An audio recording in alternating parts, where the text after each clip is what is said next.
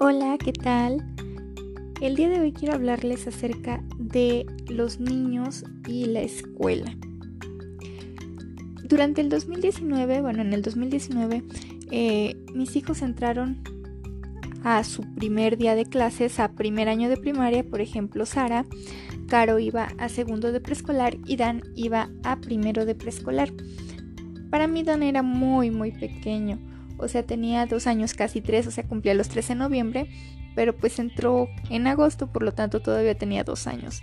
Para mí era súper, súper pequeño y yo decía, es que tal vez no lo va a lograr, es que quizás si me espero un año, pero lo cierto es que él quería entrar a la escuela, él me pedía entrar a la escuela y yo jamás lo había tenido en guardería, entonces para mí era un cambio enorme. Sin embargo, él ya estaba como preparado. el punto es que, bueno, Primeramente fui a dejar a Sara a su escuela. Yo me sentía un poco temerosa porque creo que eso nos pasa a todas. Sabemos que va a estar en un buen lugar, está en una escuela, eh, pero era su primer día y en la primaria estamos hablando de que son niños desde 6 hasta los 12 años, que si bien es cierto no están en el mismo salón, conviven, por ejemplo, a la hora del recreo y yo decía, es que qué tal si, no sé, le tiran el lonche o si quiere comprar algo y no la dejan porque es muy pequeña y hay niños más grandes queriendo comprar, no sé, tenía demasiados temores, ¿no? Yo la fui a dejar a la escuela y yo era la que me sentía como con esa ansiedad y ella estaba muy tranquila. La dejé, eh, se despidió de mí y casi casi fue así como que bueno ya, ya vete, ¿no? En fin, el caso es que esa fue la experiencia con, con Sara. Cuando fui a dejar a Caro y a Dan, bueno, su escuela era nada más de 9 a 12, ¿no? Entonces yo estaba pues tranquila por el horario, ¿no? Solo tres horas que pueden pasar en tres horas. Entonces fui y los dejé y yo esperaba un llanto eh, inmenso, ¿no? Yo esperaba que no dejaran de llorar o que al menos Dan empezara a llorar y al verlo Caro dijera así como de, ay, no quiero quedarme, ¿no? Pero lo cierto es que cuando llegué y los dejé, ellos se tomaron de la mano y caminaron por el que a mí me parecía un largo pasillo para dirigirse a sus salones. Bueno, en el primer día pues no sabían todavía dónde era su salón, entonces nada más se concentraron en lo que era eh, el patio escolar donde estaban concentrándose todos los niños y posteriormente las maestras iban a ir eh, mandándolos a su respectivo eh, salón. Entonces, yo, claro está, claro está, yo me quedé desde fuera viendo todo ese proceso porque eh, se podía se podía ver pero desde fuera, ¿no? No podíamos pasar como mamás o papás, no podíamos pasar al jardín, acompañarlos hasta su, hasta su salón pero eh, sí podíamos así como que estar por fuera tras las rejas, ¿no? Viendo así como que todo eso. Y ahí estábamos todas las mamás viéndolo. Había otros niños que estaban, em, que sí lloraron. Y cuando yo vi que había niños llorando, yo dije, ay, no puede ser, mis hijos van a verlos a ellos llorando y ellos también van a comenzar a llorar. Y, y yo estaba preocupadísima. Pero no, o sea, ellos así como que lo tomaron todo con calma, fueron demasiado así como maduros, eran como niños grandes. Yo los vi como llegaron, ellos estaban juntos y ya cuando comenzaron a mandarlos a sus salones, bueno, yo ya me fui, ¿no? Eh, pero la verdad es que les fue bastante bien. Yo me esperaba algo totalmente diferente. Entonces, eh, con los días, cuando los días transcurrieron, todo el proceso siguió siendo exactamente el mismo. Entraban los dos, tomados de la mano y de ahí cada quien se dirigía a su salón. De hecho, era, era muy curioso porque, por ejemplo, Caro hacía que Dan la llevara hasta su salón y de ahí él se fuera a su salón, a pesar de que, bueno, él era de primero. Entonces, eso, eso pasaba. Y ya después cuando yo platicaba con ellos respecto a cómo les iba en la escuela, bueno, pues era así como que Caro eh, era de, que le hablaba a Dan y le decía a la hora del recreo, no, vente a comer aquí conmigo. Cuando Dan comenzó a ser amigos, lo primero que hizo fue hacer así como que una amiguita, ¿sí? Tuvo a su amiguita Paola. Entonces, resulta que Caro se enojaba cuando llegaba a la casa y me decía, no, es que eh, Dan nada más quiere comer con Paola. Dan va, eh, es, todo es culpa de, de Paola porque Paola se lleva a Dan y le dice, ven, vamos a comer acá juntos. Y a mí me deja sola. Eso me decía ella, ¿no? Claro que no comía sola porque Caro también tenía sus amigas, pero lo que Caro hacía era tratar de llevarse a Dan con sus amiguitas y para así según que él no estuviera solo, pero lo cierto es que como él comenzó a ser también amigos, pues él también comenzó naturalmente a apartarse. Entonces eso es lo que sucedía. Ahora bien, la personalidad de cada uno de mis hijos es completamente distinta. Em, en el caso de, los tres, con la que yo tengo así como que es de, sé que es de cuidado, es con Caro. Caro es, em, para mí, o sea, es una niña extrovertida, eh, es muy platicadora, pero también tiene cada ocurrencia o sea, es muy vaga, es de, los tres, ella es definitivamente con la que siempre estoy batallando, siempre estoy, deja ahí, no toques eso, eh, siéntate bien, no sé, cosas tal vez sencillas, pero para mí es notorio que ella, ella es así como una chispa, ¿no? Ella, ella es así. ¿Por qué? Porque Dan es súper tranquilo. Dan es extremadamente tranquilo, se puede poner a, a, jugar él solo, no necesita a nadie más, él está solito jugando. Si le digo quédate aquí, ahí se queda y no se mueve hasta que yo le digo que ya puede irse a otro lugar.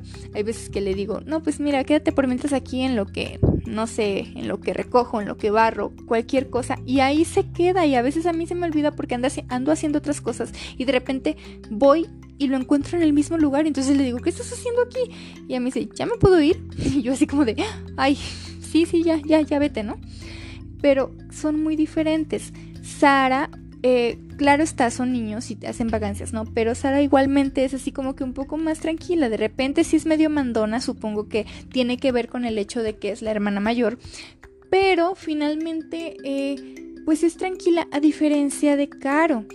Sí, entonces, bueno, cuando fueron a la escuela, eh, yo a, los días, a las semanas, yo hablé con, con la maestra de, de Caro y yo le dije, maestra, yo nada más quiero saber cómo se comporta, si todo está bien, ¿no? Porque pues yo no tenía ninguna queja, pero, pero pues a mí me intrigaba esa parte. Yo decía, bueno, en mi casa es o sea, no la pudo tener quieta en ningún momento. Entonces, no sé, me intrigaba esa parte, ¿no? ¿Por qué la maestra todavía no me había mandado a hablar? ¿Por qué todavía no me, no me había dicho así como de que su hija no se comporta? No sé algo. Yo esperaba una queja, ¿sí? Entonces, cuando yo hablo con la maestra, me dice, es que Caro se comporta muy bien. Caro es muy obediente, es muy atenta. Em, yo les pongo las actividades y ella hace las actividades, o sea, yo no batallo con ella. Y yo así como de, pero eso, eso no es posible. y resulta que sí, sí lo era, sí es posible, porque así sucedió. Entonces, eso fue así como que totalmente me, me, me, intrigaba y cuando ya lo supe que ahí era muy bien portada, yo dije, ¿cómo es posible, no? Entonces, bueno, con los otros yo no tenía problema. Eh, en el caso de Dan, su maestra, pues igual me decía que él, era así como que muy, un poco más introvertido. Y este, sí tenía así como que sus amistades, pero muy particulares, ¿no? En el caso, por ejemplo, Paola, ¿no? Paola era así como su súper amiga y solamente se sentaba con ella. Y este, hasta le, le daba la silla para que se sentara, o sea, todo así muy atento él. Entonces, y, y bueno, con con Sara, pues igualmente, el maestro de Sara, pues nunca me dio ninguna queja, ni mucho menos. Y cuando yo le preguntaba por algunas cosas respecto a, ella, pues igual me decía que todo bien, ¿no? Pero mi duda siempre fue, o desde un principio fue con Caro. Y cuando ya fue esa la respuesta de la maestra, pues mi sorpresa fue enorme, ¿no? Entonces yo decía, pero ¿cómo es posible? ¿Cómo es posible de que en casa, o sea, no se aguanta es completamente una niña súper vaga que no, no se está tranquila, o sea, la pongo a hacer una cosa y lo está haciendo y de repente ya está haciendo otra y, de repente ya está acá en la, en la, cocina queriendo sacar algo. O sea, yo no, no, no lo entendía, decía, pero ¿por qué? O sea, claro, me alegré, dije, qué bueno, que aquí en la escuela se porta bien, ¿no? Pero sí decía, bueno, qué diferencia. Entonces, bueno, me di cuenta que eso tiene que ver porque en la escuela ve representada una figura de autoridad y no es que a mí no me vea como una figura de autoridad, o sea, quiero aclarar eso. Sí me hace caso, sí me pone atención, pero es una niña que no se puede estar de repente en un solo haciendo una sola actividad, ¿sí? Entonces em, yo dije, bueno, es que esas cosas las inculcamos nosotros, ¿no? O sea, el decir, el, el hecho de que a lo mejor ella se porte bien allá con una persona que es desconocida, es porque porque es algo que, que, se lo inculcamos, ¿no? De decirle, un maestro es una figura de autoridad y tienes que respetarlo. Tal vez no se lo dije con esas palabras, pero cuando platicamos ese tipo de cosas, pues yo le di a entender eso. Yo le di a entender que en la escuela, o sea, es necesario que se porte bien, es necesario que esté atenta a las indicaciones de la maestra, ese tipo de cosas. Y ella lo, lo acató perfectamente y así es como se comportó. Y bueno, en el ciclo escolar 2019-2020 realmente yo no tuve ninguna queja por parte de los maestros de ninguno de los tres niños, salvo una ocasión en que precisamente fue con Caro. eh, llegó por ella y la maestra me dice, oiga señora, necesito hablar con usted. Y yo, sí, claro, dígame. Y ella me dice, es que, mire, por si le dice la niña, yo la regañé pero poquito, me le llamé la atención poquito. Y, yo le dije, sí, está bien, o sea, no hay problema. Y ella me dijo, no, es que mire, este, ella traía una, una pulsera y resulta que durante la clase, este, comenzó a enseñársela a una de sus amigas pero como la maestra estaba dando la clase y estaba explicando, pues ella al mismo tiempo estaba hablando con la niña, por lo tanto no estaba poniendo atención y estaba distrayendo pues a otras a otros niños, ¿no? Entonces eh, la maestra, pues claro está, tenía que llamarle la atención y así lo hizo. Le, ni siquiera la regañó, o sea, fue así como de que nada más le dijo, oye, Caro, este, yo estoy hablando y si yo estoy hablando tú no tienes que estar haciéndolo. O sea, le habló bien y todo para llamarle la atención y hacerle ver que no estaba bien lo que estaba haciendo. Y entonces resulta que Caro así se le salieron unas lágrimas. Y la maestra así toda de que, ay, es que ¿por qué lloras? No llores, no te estoy regañando. Entonces cuando me dijo, me dice, es que de verdad yo no quería hacerla llorar. Y yo, no, maestra, es que sí tiene que llamarle la atención, o sea, hágalo, ¿no? Pero, o sea, ella estaba así como que toda de, ay, no, es que pobrecita, y es que nunca la había, nunca le había hecho nada, es la primera vez que yo le llamo la atención. Y este, y yo dije, ay, esta niña es una manipuladora. o sea, no, ¿verdad? Pero, pero sí fue así como que un, una cosa curiosa que sucedió y fue la única, la única queja que tuve con Caro, este, en, en ese ciclo. Y bueno, este ciclo de 2020-2021 pues fue súper difícil, ¿no? Pero más allá de eso, eh, en el caso de Caro, le cambiaron a la maestra para este, para este ciclo que acaba de terminar, ¿no? Que era el tercer grado de, de preescolar. Entonces, pues prácticamente todo, todo fue en línea con ella, con esa maestra. Yo no la conocía personalmente, eh, pero pues todas las actividades, todo fue así como que vía WhatsApp en línea, pues. Entonces, eh, tuvo contacto con los niños porque de repente les hacía videollamadas y así.